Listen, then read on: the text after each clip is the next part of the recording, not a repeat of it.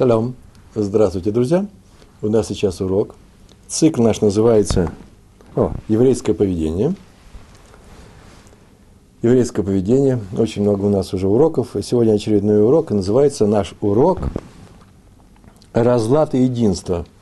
Ну, как противопоставление, да? Не одинаково химия и жизнь должно быть, и химия и жизнь. А бывает наука и религия. Вот они порознь разъехались.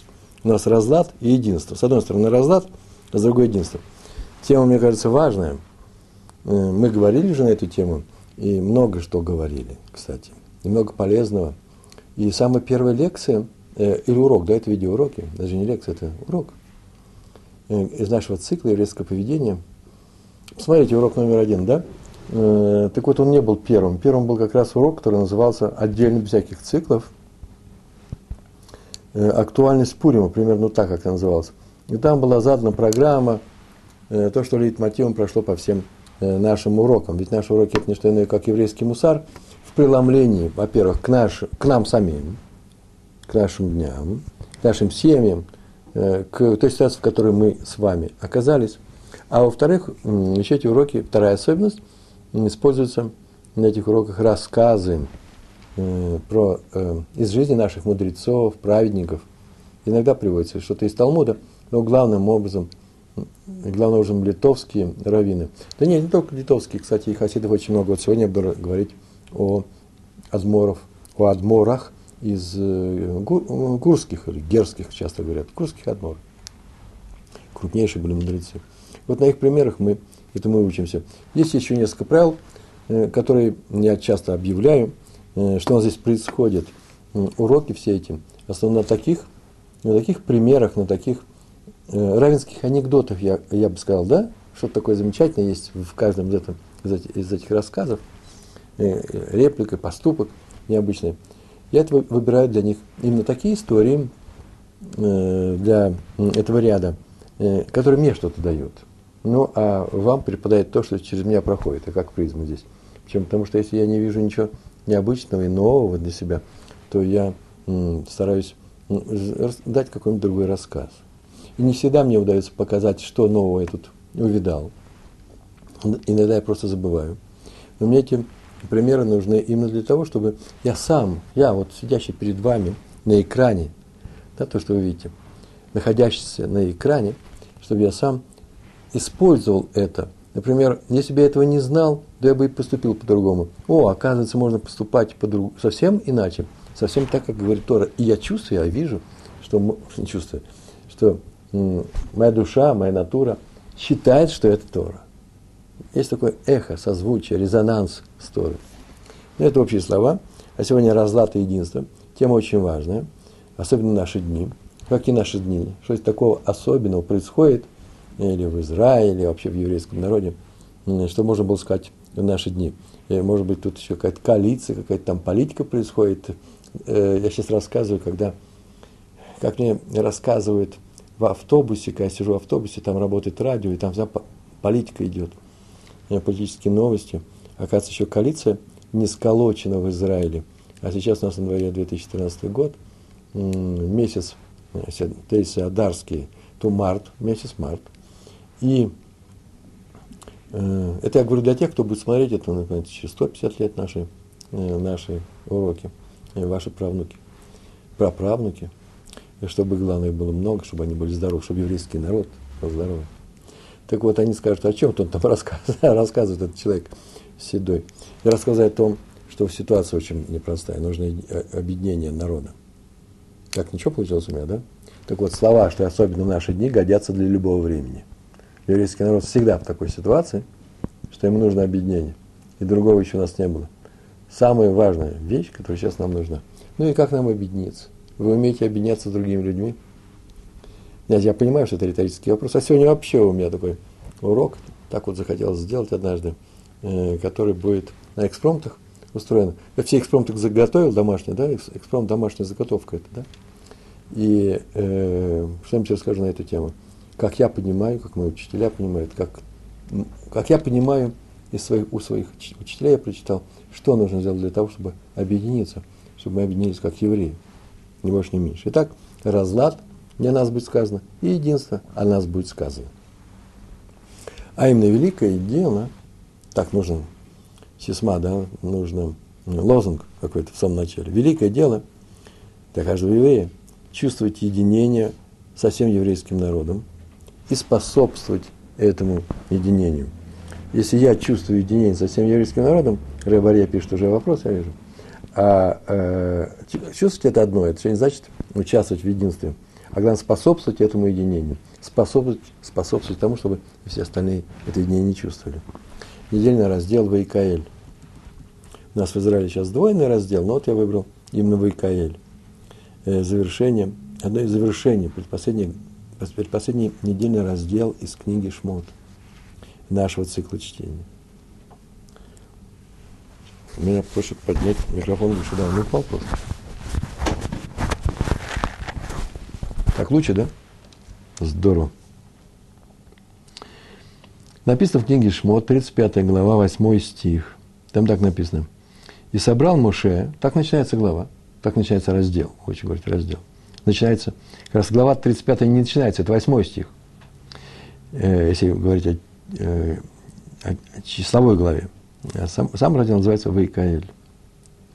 «И собрал Моше всю еврейскую общину, Вайкаэль Моше Бне Исраэль, да, э, обобщинил евреев, так скажем, Бне Исраэль.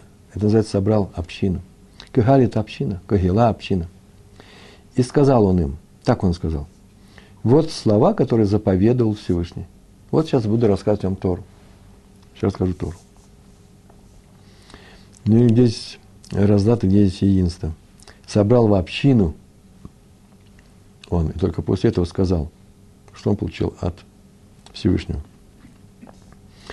То есть он сделал так, чтобы они стали одной общиной. А если бы он не сделал из них одной общины, то он бы это им не сказал. Они бы это не услышали. А для того, чтобы они услышали Тору, нужно было их собрать. Слово здесь употребляется, оно нечастое слово, в Хумыше, в Пятикнижии. Здесь оно употребляется. Только собравшись в общину, мы можем услышать Тору. А еще можно так сказать, только собравшись, собравшись в общину, мы можем получить Тору. Мы можем учить Тору, мы можем жить по Торе и так далее. Но на эту тему сегодня мы поговорим. Но я постараюсь все-таки не говорить такие общие слова, которые все подпишутся. Если все, слова, все люди под моими словами подписываются, значит, что-то я пустое сказал. Мне нужно вот что сказать. Я говорю, какой-то урок, как я понял, э, высказывание Торы, урок, правила, закон. И говорю, ну подпишись, дай ручку. Подписаться нужно, я ему даю ручку. Согласен с этим? Он говорит, нет, конечно. А здесь как? А это как? И начинает задать все вопросы. После того, как он задаст все вопросы и получит все ответы, он говорит, о, теперь, конечно, согласен, и подписывается. Вот что мне нужно, нужно мне от моих, э, от моих, от моих учеников. Что делает собравшихся людей общиной, одной единой общиной, да? Шалам Ребруван, здравствуйте. Э, это я смотрю, смотрю на монитор, и у меня есть обратная связь э, своими друзьями в разных странах. Так вот, мой друг в Москве спрашивает, что делает собравшихся людей общиной. Ну, почему Ше Тора? Сегодня я на эту тему буду говорить. Вот это и будет тема нашего, нашего урока. Итак, собрал он всех в общину, каким-то образом сделал он это, и они стали одной общиной, не перестав быть двенадцатью коленами, совершенно разными коленами – Слушай, разными. Колено и колено, они же евреи, просто они происходят один, э, каждый человек из них происходит одного кого-то из этих двенадцати. Двенадцать сыновей Якова, нашего праца. Колено здорово отличались друг от друга. Даже говорят акцентом. Но это мы знаем, да, по истории с Бениамином. Они произносили слова по-разному. У них все было по-разному. У них были свои песни. Э, за субботним столом, скорее всего, они пели разные песни. Они могли песни те же самые петь Э, мы слышим, как хороший нигун, хасидский нигун, да, мы можем его э, повторить и принесем домой. Я ездил на семинар, услышал новый нигун. Нигун – это мелодия. Привез домой, и мы теперь поем это. Это хорошо. Раньше это было, наверное, скорее всего, нельзя сделать. Нигун – это мелодия, музыка, это сердце этого колена. Они пели свое. И даже взяв чужое, скорее всего, они бы переиначили это. Почему? Они говорили немножко по-разному. они чувствовали по-разному, они воевали, боролись по-разному, они Тору учились, учили по-разному. Сейчас мы в одном колене живем, это называется колено Иуды. И у нас, и, и то у нас много разных способов есть. Э, э, ешивы хасидские, есть ешивы литовские. Это не одно и то же. Известная история, когда один из раввинов поехал, крупнейших раввинов, в молодости поехал в Польшу, из Литвы уч, поучиться там немножко, и он через несколько дней уехал, он не может, он это не для него. Он в хедере и в маленьком хедере, в большом хедере привык немножко к другому, другой способ обучения. Результат получается тот же самый. Человек знает Тору и может быть крупнейшим мудрецом. Но подход к тому уровню, который он сделал, совершенно э, по-разному. На вершину Сина ему каждый из нас поднимается своим путем. И в группе свое, своего колена. Сейчас все разное, а раньше тем более колено здорово отличались. Представляете, какой ужас случился с еврейским народом, что мы потеряли 10 колен, ни больше, ни меньше. Все будет возвращено. Так или иначе, это было единение всех в одну общину, несмотря на все, э, на всю огромную разницу между, разницы между этими коленами. Как было создано 70 народов, и все они были разные, категорически разные, они все были просто ортодоксальны друг к другу. И ни один народ не имел проекции на другой. Я так нормально сейчас сказал, да? И это было 70-мерное э, пространство, 70 народов. То же самое в еврейском мире, если это понятно. А если непонятно, не важно, сейчас я пойду дальше говорить.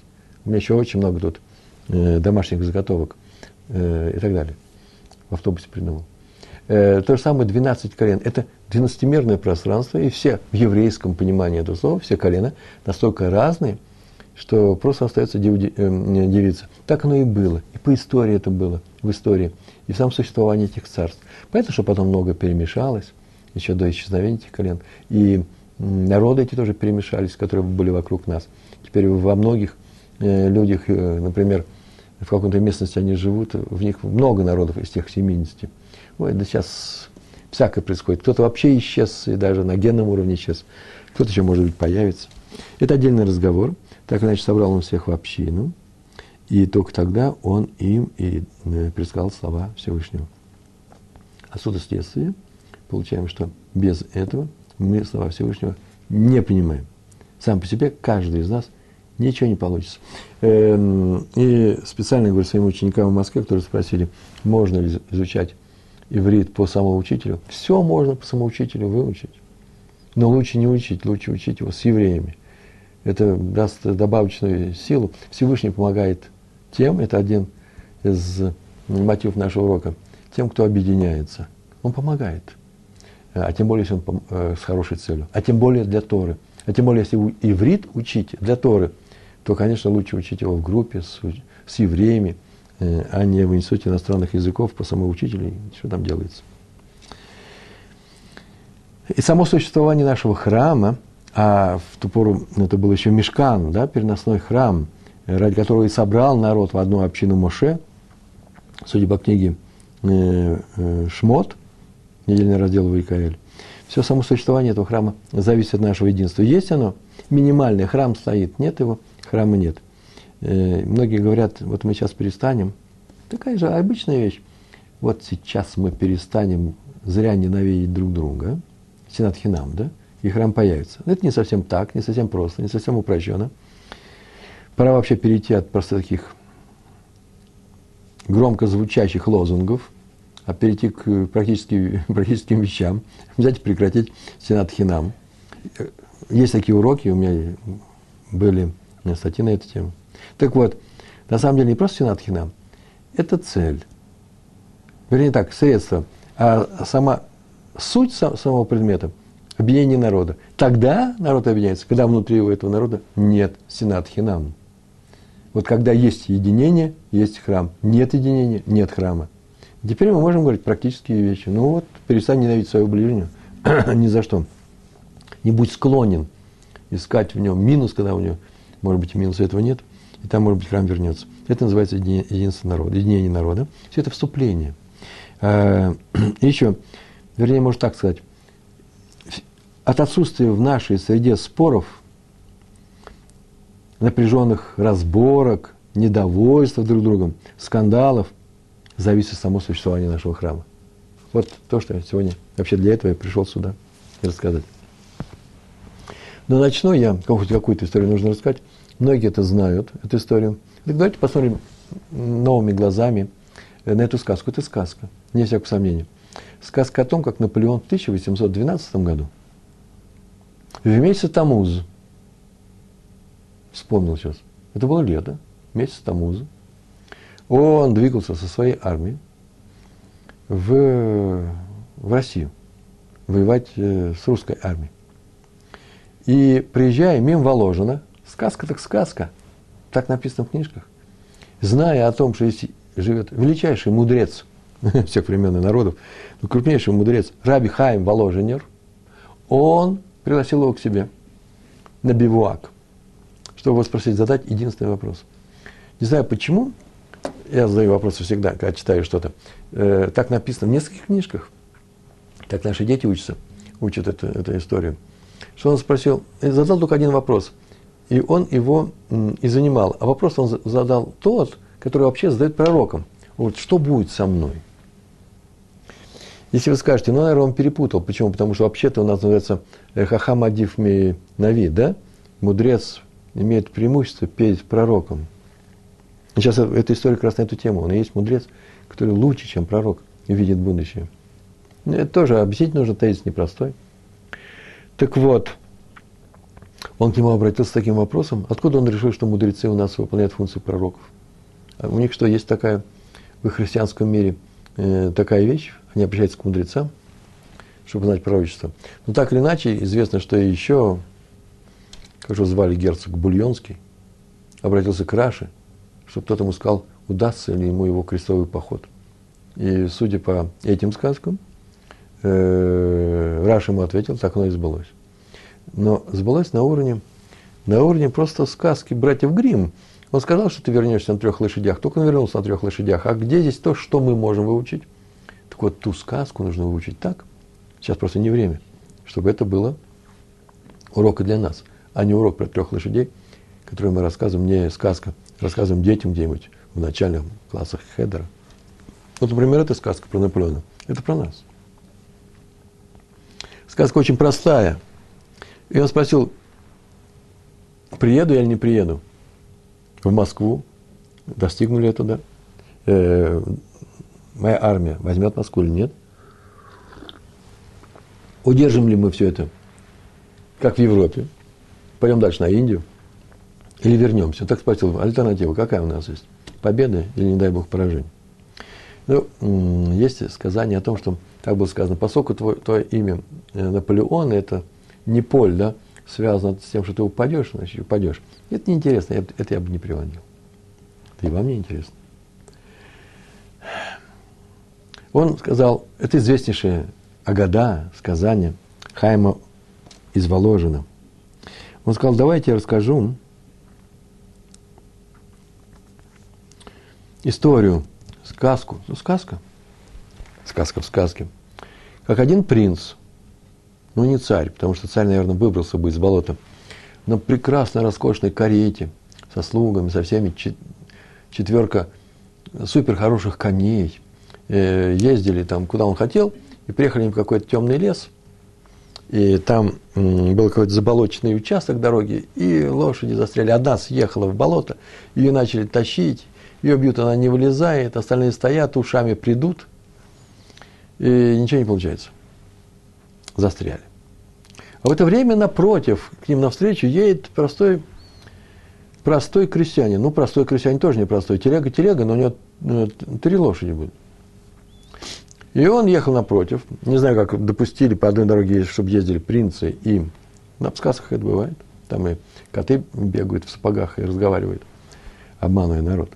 Э, э, он поехал, крестьянин, и то же самое попал в этот боц, как называется, в болотце, грязь, и тоже все увязло, и одна лошадь сошла в сторону, и он ударил крестьянин эту, эту лошадь, и все остальные, две лошади остальные, начали тянуть, вытащили эту лошадь, как-то боком-боком чудо выскочило, она вышла, и вот он показался здесь рядом, выехал.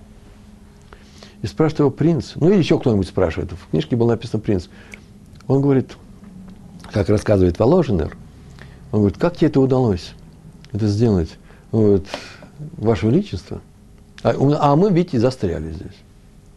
Ваше Величество, э, у нас э, лошади-то, они э, не такие, как у вас. У вас супер замечательные лошади из разных стран, я вижу.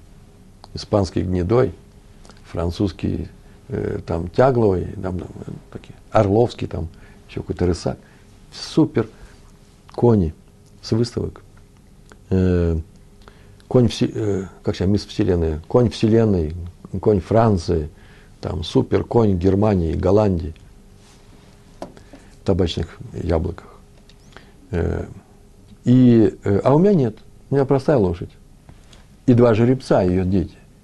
Уже если один попал из них, я ударю, остальные боль это чувствуют. Они достанут ее, эту лошадь, этого сына.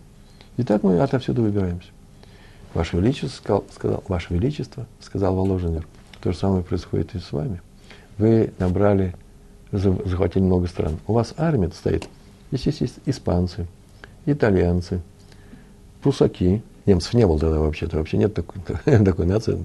Прусаки были. Много разных немцев, разных земель. Австрийцы. Видите, сколько мы уже набрали? Э, испанцы, итальянцы и сами французы. И все они движутся на Россию. И каждый из них хочет победы, геройской славы, и каждый заботится о себе, он должен взять Москву. А русские, народ простой, это одна нация. Они будут защищаться. защищаться не из-за геройства, не из-за того, что, чтобы проявить себя или остаться в веках. Нет, они защищают свои дома. И поэтому, когда им будет тяжело, они все встанут на подмогу друг другу. А поэтому вам, скорее всего, если там будет сложность, если там будет босс, это я от себя добавляю, в этом рассказе не было, если там будет болото, вам, скорее всего, э, не сдобровать. Они делают все, чтобы спастись и спасутся, потому что их, у них есть объединяющее начало. Вот такой рассказ. Э, не знаю, насколько он хороший или плох, но самое это интересное. У меня вопрос. Могу задать вопрос? Почему мы объединяемся только когда подступает к нам беда? Вот что из этого рассказа я хочу узнать. Потому что нет другого объединения. И что нам нужно ждать, ждать всегда беду. Так сделано в этом мире. Ну, во-первых, первый ответ чисто практически очевиден. Объединение помогает умножить усилия, да? Усилия складываются вместе. И в хорошем, и в плохом. Пока и в хорошем, и в плохом. Например, крестьяне, это известно, объединяются, чтобы противостоять природе. Например, отвести паводок с полей. Все вместе у них. Они не подписывают договор о бригадном там, подходе к этому некогда, деревня сейчас тонет, поля наши тонут. Провести мост. Пока не было советской власти, так это делали э, миром, да, община, русская община делала это миром. Э, помочь возвести кому-то дом, так вообще обустраивалась вся деревянная Америка в XIX веке. Все вместе, весь город, ну, тоже была община, э, друг другу помогали возвести дом. Народ объединяется. Любой народ умеет объединяться, когда пришел враг. Это мы знаем. Партизан, в партизаны идут, не получая ни наград за это, никакой награды, э, ни, я не знаю, там, ни орденов. Идут партизанить, э, идут добровольцами. Мы знаем, что во время войны пол Москвы ушло добровольцами. Все научные кадры, вообще все ушли. Мой дедушка шел, кстати, между прочим, добровольцем был в той войне. Уже старый человек. Ну, старый, 50 лет, да, старый. 50 лет, да. Идут медсестры э, в Англии во время Первой и Второй мировой войны. Просто э, э, аристократы, не аристократы шли вместе. В ополчении идут ополченцы. А, вот это добровольцы, я сказал, да? Добровольцы это были в Первую мировую войну. Вот это ополчение в, в последней Великой Отечественной войне в России. Меня, знаете, не только народ объединяется, объединиться вообще может любой. Бандиты объединяются, чтобы сделать плохое дело. Куча историй у меня на эту тему есть из личной жизни. Я видел, как бандиты объединяются. Ну, любая банда – это объединение. Эм, так что легче объединять, плохое или доброе? Хорошее или плохое? Ответ – понятно, что плохое. Потому что альтернатива в плохом какая? На нас напали, мы сейчас можем исчезнуть. В то время как альтернатива в хорошем, у доброго объединения, мы не исчезнем. Мы просто не получим чего-то очень хорошего. Не получим хорошее, можно пережить. У нас нету сейчас ситуации, когда мы рискуем перестать быть народом. Поэтому объединение в плохом, в беде, оно вся конкретное. Теперь что получается? Нужно ждать беды? Не дай Бог. И если Всевышний хочет нашего объединения, он его всегда, он всегда э, беду нашлет. Он же хочет наше объединение, чтобы мы, мы объединились. Но в чем-то заключается наше объединение. Ну нельзя, что ли, объединиться и без беды. Что я лично могу сделать для того, чтобы объединить наш народ? Все согласны с этим. Никто не говорит, мы хотим быть порознь.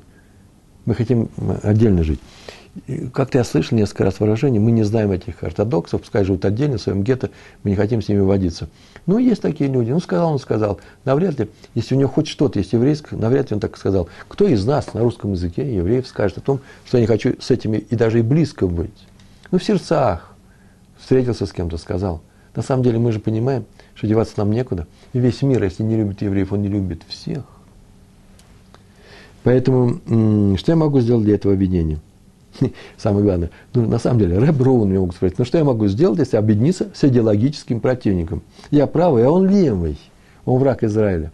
Левый, левый то же самое, можно сказать.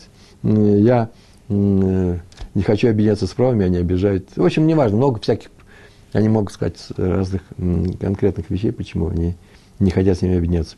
Или, например, есть харидимы, есть хилоним, есть религиозные евреи, есть нерелигиозные э, вроде бы им объединиться даже э, не за что. Что нужно взять, отказаться от чего-то свое? Он же требует это от меня, чтобы я отказался от своего. Если я уступлю, ведь пострадает Тора. Например, да, согласен, давайте жить вместе, и субботу, пускай вот наша, наш город, э, наша улица, больше никого нет, наш маленький мушав, э, э, наше маленькое местечко. Давайте разрешим есть в субботу. У нас двое человек живут, не соблюдают субботу. Мы все остальные 98 соблюдаем. Давайте разрешим им ездить. Пускай они ездят, мы же не ездим. Пострадает Тора. А если я не уступлю, нет, ни за что никогда, не прогнусь, пускай они поделаются под меня, я прав, я единственный прав, то нет никакого единства, враги нас одолеют, не дай Бог. Альтернатива какая? Или нет Торы, не дай Бог, если я что уступлю – или я не уступлю, буду стоять как на Волге утес, и нет народа. Тора будет, народ не будет. Тоже не дай Бог. Но вот как объединиться, не уступая? Хороший вопрос. И время у нас еще полчаса. Да можно эту тему закрыть за две минуты. Но сейчас несколько историй. Шаббат в доме Хофицхайма. Он был уже очень старый, и к нему приходила вся семья перед субботой. Внуки и правнуки приходили к нему, чтобы сказать дедушке Гудшамас. И вот однажды вошли несколько, несколько его детей, несколько внуков, вошли, и один мальчик стоял в стороне. Так он стоял у двери, скромный-скромный, боялся. Есть такие люди, боялся приблизиться к дедушке, ему говорит, подойди к дедушке, он боялся, и он сказал, о, Бош по ним, скромный, Бош по ним. Хорошо, так у дедушка назвал. Все заулыбались. Бывают такие люди. А потом еще вошло несколько детей. И один из них шаловливый мальчик, который сделал два круга вокруг дедушки, вокруг всех, всех потрогал, всех задел, сказал гудшаба со всех сторон дедушки. И, по-моему, тут же и выбежал. И дедушка посмотрел на него, такой шаловливый ребенок. И посмотрел, говорит, о, аз по ним, дерзкий. Все очень удивились. Вообще-то это слово не из позитивного э, арсенала. Такой, такой не говорят дерзкий мальчик. Он ведь ничего же не сделал. Он ничего плохого не сделал. Он еще не служил такой, э, такой реакции от известнейшего дедушки. И он объяснил, стоп, стоп, я сейчас объясню. Что, что я сейчас имел в виду? И он сказал, есть тип скромного еврея, есть тип еврея нескромного, который знает, что он, мы знаем, что он что-то может сделать активное, активного еврея. И не будет ждать, когда ему разрешат. И оба типа нужны нашему народу. Каждый нужен в свой момент нашей истории. Например, он показывает пример, как все это действует. Как же они уживаются, два типа, в нашем народе? И он сказал, да вот часы, показал часы с кукушкой, висят часы. Там, говорит, если открыть дверцу, дверцу, первую э, стенку, на которой все картинки всякие, и там есть часовой механизм. И в этом часовом механизме есть колесики. И эти колесики вертятся. Медленно они вертятся – Можно ли объединиться с евреями, исповедующими христианство? Вы можете вести себя дисциплинированно. Я знаю, кто мне задает этот вопрос. Это не тема. Со всеми можно объединиться. Вопрос, как объединиться? Потом евреи, исповедующие христианство, ну, значит, ну, они не знают, что они исповедуют, ну, пропали они. на эту тему, может быть, поговорим, попишем. Подождите секундочку, ну. Вы меня слушаете или занимаетесь созданием вопросов? Открываем часы, смотрим на часовой механизм, рыбари. Вы представляете, да? А там колесики. Они же не по-разному стоят, они все стоят фронтально, мы их видим. Вот колесико вертится. Вот у него зубчики. И эти зубчики цепляют другое колесико за зубчик. И оно и вертится. И так они передают большие колесики, маленькие колесики, их там много. Уж не меньше двух. И они вертятся. Одно в левую сторону, другое в правую. Они вертятся в разные стороны, так сказал Хафизхайм. Они разные колеса. И получается у нас общее движение, из-за чего работает вся система, из-за чего? Из-за того, что они слаженно работают в разные стороны. Ни больше, ни меньше. Вот эти два типа людей, и скромный человек, и активный человек, зуд по ним активность, нужна в нашем мире. И, и найдется задача. Главное, что, это от себя добавлю, и как теперь нам существовать, главное, чтобы они не ссорились, эти два моих внука. Ни больше, ни меньше. Эта история была про Хавец Хаима. Так или иначе, вывод общий простой. Каждая община должна остаться сама собой. Э, как я говорю, община, это не значит община там таких-то хасидов, таких-то литовских хасидов. Нет, это община, каждая общность, которая себя э, так идентифицирует особым образом в еврейском народе. Например, мы левые люди, или мы правые, или мы поселенцы, или мы еще кто-то. Пускай остается сама собой. До тех пор, пока нету серьезных конфликтов. Серьезных конфликтов. Я сейчас скажу, пока чего нету. Какие-то конфликты идеологические будут – даже левые, правые, ортодоксы, русская община, пускай остаются теми, кем они есть. Всем внутри нашего народа хватит места. Вы скажете, что только э, с антиторой надо нам сражаться. С антиторой, да? Сейчас кто-то тут решил сражаться с теми евреями, которые исповедуют христианство. И вы знаете, сколько людей, которые пошли искали духовность, пошли в э, христианский мир и нашли там теплоту, и стали христианами, а потом пришли и нашли здесь тоже э, ту духовность, которую искали, и нормальными людьми стали. Ну, окропили их какой-то водой. Вода ведь. Для нас никакой святости в той воде нету. Мы им слов даже не скажем, где вы были, куда вы ходили. искали духовность, не нашли. В России трудно было в те времена найти духовность. И что теперь на них какое-то пятно есть? Я вообще-то знаю и батюшек, людей и еврейского происхождения, и нееврейского, которые перешли к нам, на вполне нормальные люди. Э, само, э, само наличие в человеке тяги к каким-то еще поискам еще не означает, что он э, против Торы. И даже когда он говорит против Торы что-то, еще, может быть, еще не освоил. Дело в том, что мы должны посмотреть, вообще-то он в народе нашем или не в народе. Почему? Потому что есть такие активные, может быть, христиане, которые давно говорят, что я знаю так, знаю такого, он мне писал письма. У нее э, две бабушки еврейки э, по отцам. Никаких религиозных людей не было. Сам он себя к евреям не, не, не причисляет. Больше того, активно э, называет себя не евреем. Про евреев говорит только вы и имеет к ним большие претензии. Ну, как и, и имеют идеологически настроенные христиане. Обычные люди, христиане, так же, как обычные евреи, нормальные люди. Я слово «нормальный» сказал, в принципе, вы понимаете, да? э, понятный нам человек, это не значит, что все остальное ненормально. Что такое ненорма, кто знает. Так или иначе, с антиторой на, э, сражаться, конечно, э, надо, так скажут некоторые люди, я скажу, что конечно. Я, например, не, не уверен. Почему? Потому что очень часто от сражения еще никто не выиграл. С другой стороны, противодействие против на, на нас давит, нас хотят да, что-то с нами сделать, чтобы мы сами могли сформулировать Э, свое мировоззрение, миропонимание, так вообще-то делает другую сторону сильной, любое противодействие. Мы же говорили про беду. Например, изучение Талмуда в России. Я сейчас не знаю, как там его изучают. То есть я знаю, нормально изучают, если хотят, если можно. И иврит нормально изучают. Нет никаких сложностей. Тот, кто хочет. Даже не обязательно в центре. А в то время это было запрещено, когда мы начинали. И было тяжело. Э, тяжело, не знаю, было легко, мы были молодые, в молодости все спокойно принимается. Приехал, приехал крупный начальник, по-моему, председатель какого-то великого еврейского объединения, конгресса, суперконгресса еврей, еврейских общин всего мира. Он там приехал, э, он из Канады был. И э, мы были на встрече с ним, отказники. И он знал, что мы изучаем этот Талмуд, иврит. Он сказал, я иврит не знаю. Он сам по-английски говорил. Но если бы мне запрещали учить иврит, я бы его выучил. Если бы мне запрещали учить Талмуд, я был бы талмудистом. Чисто еврейский подход к этому делу. Э, любое давление, лахац всегда мобилизует эту силу или ломает, но часто мобилизует эту силу, на которую направлена. И даже русским в Израиле, повторяю, есть место. Русским это в кавычках, когда это русским евреям. Мне говорят, что они пришли к евреям, не будучи евреями, и теперь устанавливают свои порядки. И как фразы такие говорят, я не думаю, не думаю, чтобы это было хоть какое-то содержание в этом. Вообще в любой фразе мало содержания, если она сказана зря. Да? Фраза тут непростая, поэтому я могу сказать, что это тоже евреи.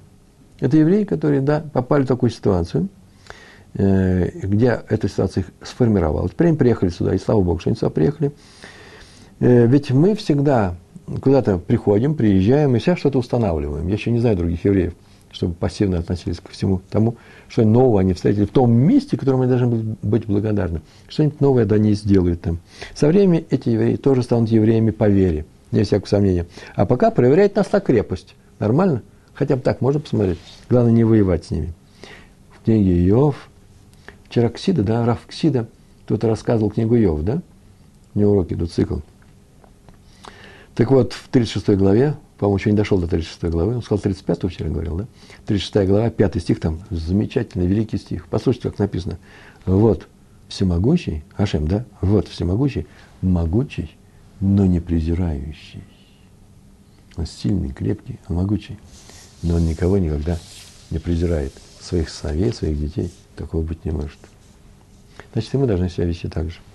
Третий, третий рассказ, Раби Исроэль Альтер, Исроэль Альтер, это гурский адмор, э, Бет Исраэль, по-моему, написал книгу, раз Исраэль, да, Бет Исраэль, Бет Исраэль. И он говорил о Раби Исхаке из Гур, э, Раби Исхак, Хидуше, ар, ар, а, а хидуше Арим, Арим, Хидуше Арим. Он так говорил, что когда гурские евреи поднялись и стало массовой массовым движением, массовым двором. И многие в Польше э, приезжали и, и Гуршки, причем в Польше, э, окружались толпой учеников. Не только в Польше гурские евреи, здесь, в Израиле. То огромная толпа учеников не всегда была. И ему говорили, что не все годятся в ученики. Народ-то простой. И он привел Мидраж. Вайкра, Вайкра раба. Вторая глава. Там так написано. Так заведено в мире, такой обычай в мире. Тысяча начинает учить Тору, а из них выходит только один учитель, то есть один большой учитель. Вот и надо набирать тысячу на каждого своего будущего ученика. Он брал тысячу. И даже если атмосфера в среде таких простых учеников не самая хорошая, в смысле Тора, атмосфера Торы, не самая хорошая, надо их брать. Еще он так сказал, «Э, есть помощь в учебе там, где учится много как в молитве, там, где многие молятся, заслуга многих, там и в учебе. Поэтому в Ешиве все вместе сидят, и чем шумнее, и чем сильнее будут учить соседним столом, тем и, мне, тем и мне больше будет помощь с неба в изучении этого материала. В одиночестве, по самому учителю, не дай Бог. Это я говорю своим друзьям в Москве. Ну, я себя еще могу сказать такую вещь, добавить к этому высказыванию Раби Сройля Альтера. Раби Альтер, э, Ребе Альтер – есть мнение, что хорошему, скорее хороший научится плохому у, плохо, у плохих, чем плохие научатся хорошему у хороших. Есть такой подход. Я понятную фразу сказал? Не торопись всех учить. И идти в ту среду, где сам, среду, среду, где сам можешь подхватить плохие вещи. Это правильно, это правильно, это хорошее правило, нормально. Но если учат Тору, то немного не так. Если вы учите Тору, то принимай всех – у меня несколько рассказов есть на эту тему. Нет, ну не, нет времени, конечно, прямо с Талмуда. И как э, открыли Раби Лезер бен Азари, открыл э, академию, открыл Ешиву э, в Израиле. И после того, как Рабана Гамлели немножко на время отстранили от должности, а при Рабане, Рабан Гамлеле были, была закрыта Ешива, всех проверяли на благонадежность, был определенный э, мозг, э, или дресс-код, ну неважно, проверку устраивали – а он открыл для всех. И поэтому мы с вами здесь учимся. Почему? Потому что э, Тора дана еврейскому народу, любому еврею, а не только тому, кто хорош. И еще Альтер Ребе, вот Альтер Ребе говорил, что э, праведник всю свою силу получает от, от своего окружения. Чем больше у него последователей, тем больше его влияния на них. Силу он черпает от этой массы. А для этого, пускай вокруг него будет, будут эти люди. Они есть объединены, они, они объединяются одним праведником. Так написано о Моше, нашем учителе Моше Арабейну. К нему пришли нечистые люди в Песах. После Песаха и сказали, спросили, мы были в Песах нечистые, нам ритуальная нечистота, ритуальная нечистота. И нам нельзя было приносить этот курбан. Что теперь нам делать? Он сказал, стойте, стойте, Амуду, а я пойду спрошу Всевышнего. Это м, говорится о Песах Шини, о втором Песахе, да? Кто был ритуально нечистым, то через месяц делает всю программу Седера. Э, в каком смысле здесь? Стойте, если вы выстоите, если вы стоите, то я тогда для вас спрошу. Если вы объединены, то я, ваш представитель, спрошу у Всевышнего, э, каков закон э, Песха, и он вам даст Песах. Здесь еще нужно сказать такую вещь, я упустил. Помните, я сказал, добро, зло, что нас объединяет. Вот, например, радость объединяет.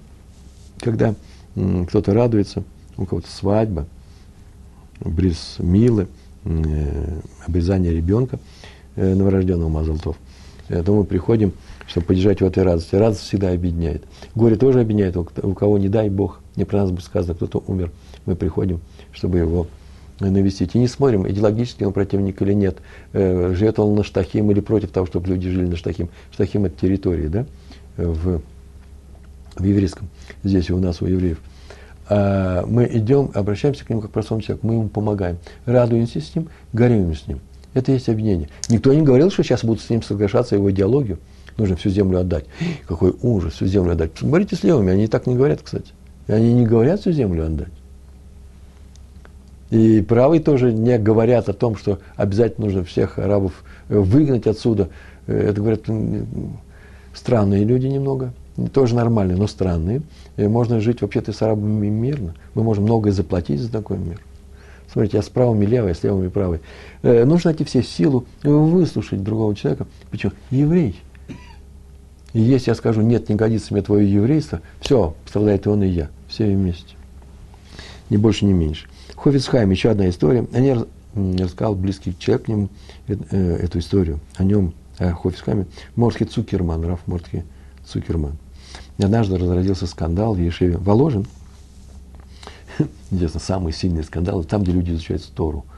Сила дана большая этим людям. Уже если скандал, так скандал. Махлок это. Махлокис. А Хофицхайм был старым. Он всех вызвал, сказал, что срочно приходите ко мне. Вся Ешива пришла, сказал, очень важные вещи сообщат. Все думают, сейчас он прочитает речь. Пришли, он встал в центре, зал синагогальный, в Ешиве, встал рядом с столом, смотрел на всех поднял руки и сказал. На идиш он сказал, в переводе с иврита это звучит так. Моя Ешива, Ешива Хофицхайм, так он сказал, стоит на единстве в мире. Ахдут вешалом. Махлок, махлокес ахуца. Кто посмотрел на них на всех. Махлокес ахуца, это называет. А скандал долой, наружу, не здесь, не в Ешиве. Спор, раздоры, скандалы, разборки, все наружу. И так он сказал второй раз. Все посмотрели на него. И так он сказал третий раз и ушел. И тот скандал сразу затих. Вы понимаете, разговор идет не в, э, речь идет не о том, чтобы доказать свою правоту, победить в споре. Кому нужна, нужна эта победа в споре? Разговор идет о том, что нельзя участвовать в споре, даже если ты прав. Нельзя в нем принимать участие или поддерживать одну из спорящих сторон. Это великое правило объединения и в наше время – споры за веру, Тору, против нее проводятся. Так вот, нельзя спорить, если вы видите, что толк от этого спора не будет, что другая сторона останется при своем мнении, что вы уже перешли все границы, не дай Бог обидеть человека, во всем этом участвовать нельзя. Перед шестидневной войной в стране было большое напряжение. Огромное напряжение, все, никто не знал, даже здесь внутри победим. Никто не знал, даже правители этой страны не знали, вырвут ли они это напряжение, шестидневную войну. Слово такое не было, шестидневная война. Нас мало, а вооружения нет. Так говорили в Израиле. Напряжение было большое, здесь было много ешив, и студенты иностранные начали уезжать. И пришли к Раби Шлому Залману Ойербаху, за царь, пришли к нему. э, студенты его Ишивы, те, которые были из, из-за границы, и сказали, что родители зовут их обратно. Он сказал, кто вас зовет обратно? Он говорит, родители наши в Америке, родители, в Англии, там еще где-нибудь. И он сказал, что если родители зовут, надо ехать. И тут же в этот же вечер пришел к нему еще один Аврех, местный, женатый, у него семья есть. А женат он был на э, девушке, на женщине, которая как раз из-за границы приехала. И он сказал, что родители живут, жены живут в Америке. Они тоже очень переживают. Они сказали, что оплатят нам билеты. Можно срочно нужно возвращаться? Нужно? Можно уезжать или не нужно? Что делать? И он сказал, я не понимаю вопроса. Слушайте, совсем другой ответ будет. Не понимаю вопроса. Еврейский народ в опасности. Как вам можно бросить? Все несут ответственность друг за друга. Все евреи. Нельзя бросать свой народ в беде. Я добавляю от себя, даже если ты ничего не делаешь для спасения от беды, но нельзя его бросать. Нельзя пережить беду в стране, не получится. Она тебя накроет. Вот это и есть единство. Вместе быть со всеми. Снова повторяю, оставьте свои идеологические споры при себе, свою идеологическую установку. Очень хорошо. Так и думать. Но не обижайте другого человека. Сейчас мы скажем, что такое не обижать.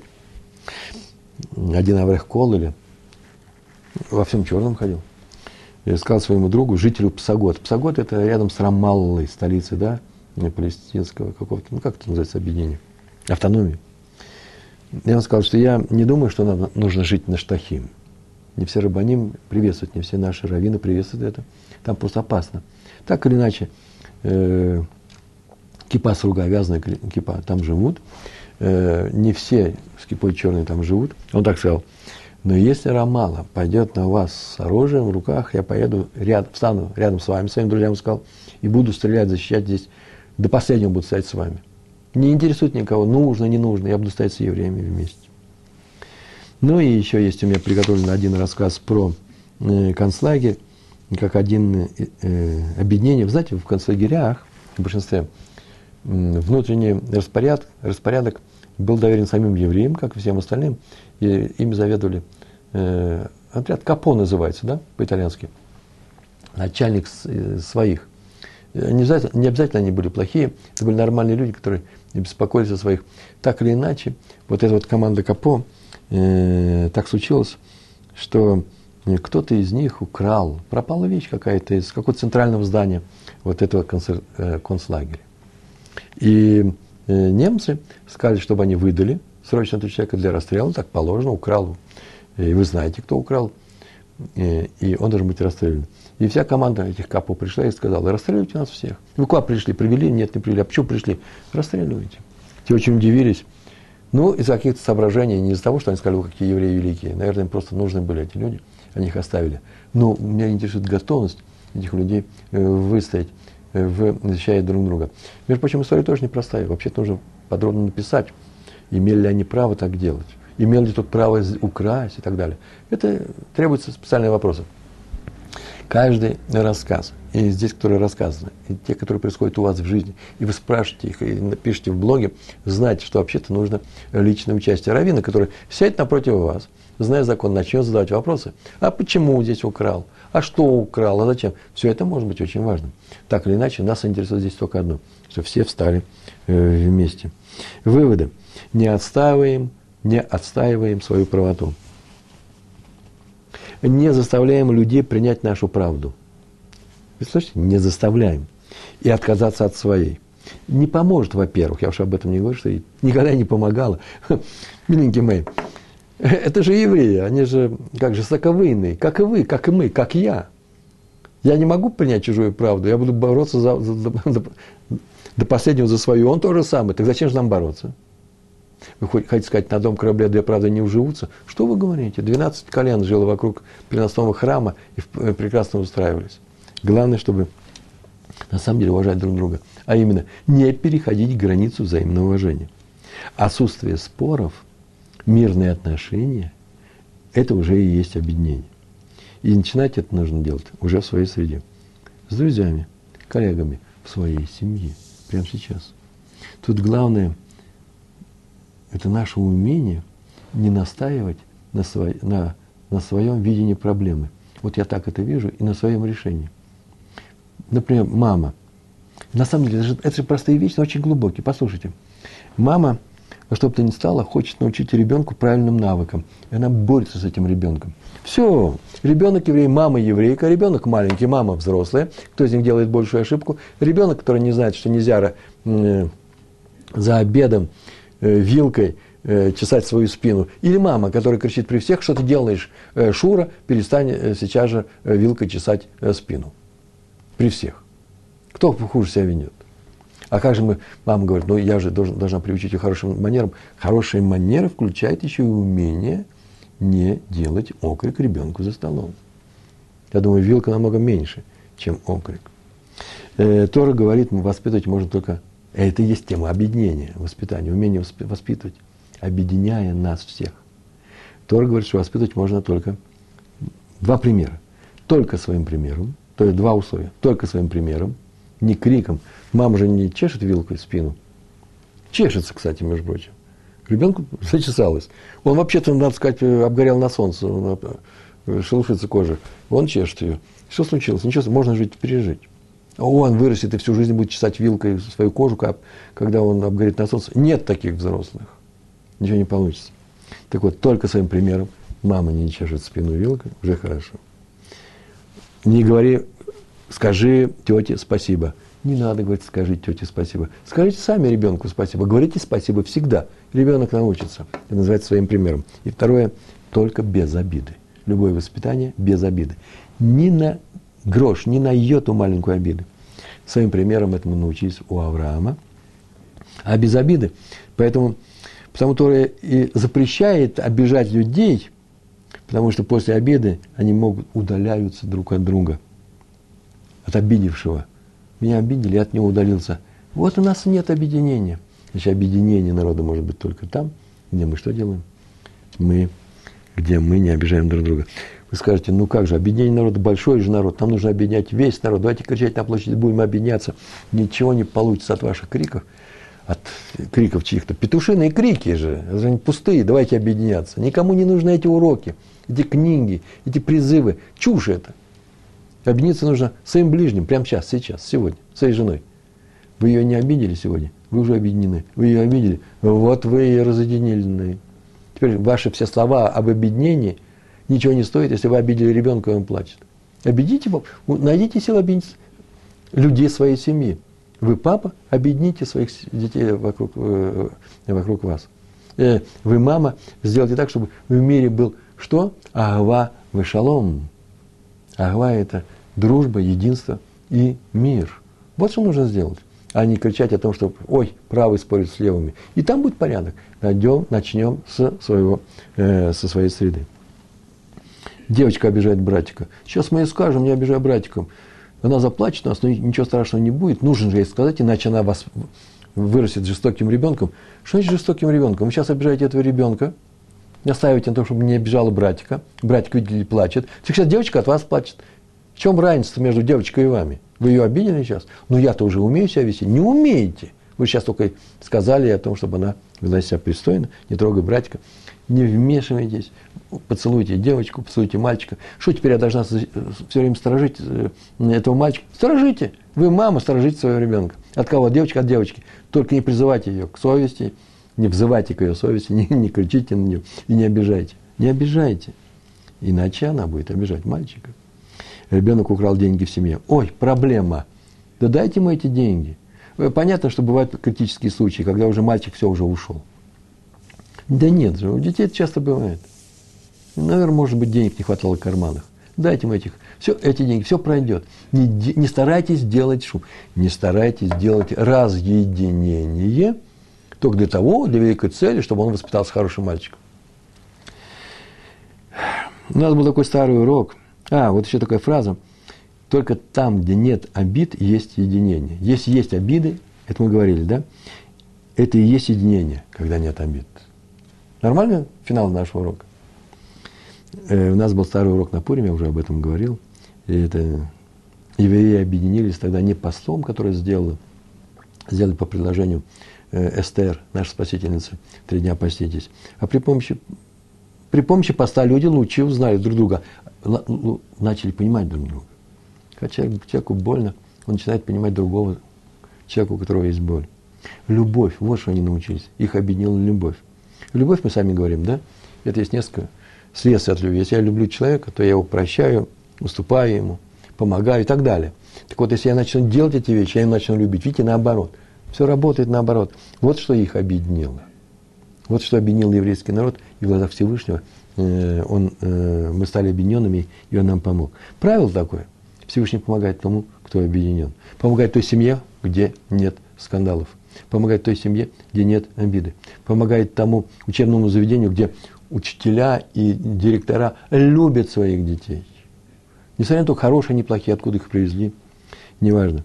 Э, был потоп, было уничтожено человечество, возникла Вавилонская башня. Потоп, люди были разные, разъединены, их уничтожили. В Вавилонской башне были объединены, и Всевышний их не трогал. Только не рассказывайте мне о году, что треть такая-то, треть такая-то стала, не знаю ничего. Поколение э, Вавилонской башни осталось. Ашем прощает тех, кто един, те народы, которые объединены. Не тех, кто идет верной дорогой, а те, что объединены. Для него это самое главное в его глазах. И это, собственно говоря, понятно. Он создал людей. Творец создал людей, создал человека. Все люди его дети. Все создания – это его дети. И он хочет, чтобы они любили друг друга. Он наш отец, а по отношению друг к другу мы братья. И он хочет, чтобы братья любили друг друга. Мы с этого начали. С этой фразы «объединитесь», и я вам расскажу, сказал Моше, я вам расскажу то, что, Моше, что Всевышний сказал по поводу устройства нашего храма. Храм, который нам нужен. Мы там будем приносить жертвы. Эти жертвы будут искупать те грехи, которые мы сделали. Они не будут копиться, как грехи морейцев. А потом раз, грехи достигли предела, нас убирают. Нет, мы вечный народ. Почему? Потому что Всевышний нас любит, нам помогает, потому что мы объединены, потому что мы не обижаем друг друга. Эм, и самое главное сегодня, на этом я сейчас заканчиваю. И запишите просто прям большими словами, запишите это себе. Единение нашего народа, единение еврейского народа начинается с еврейской семьи. Будьте мне здоровы, чтобы все было вам хорошо. И будьте счастливы. Большое вам спасибо. Всего хорошего. Шалом, шалом.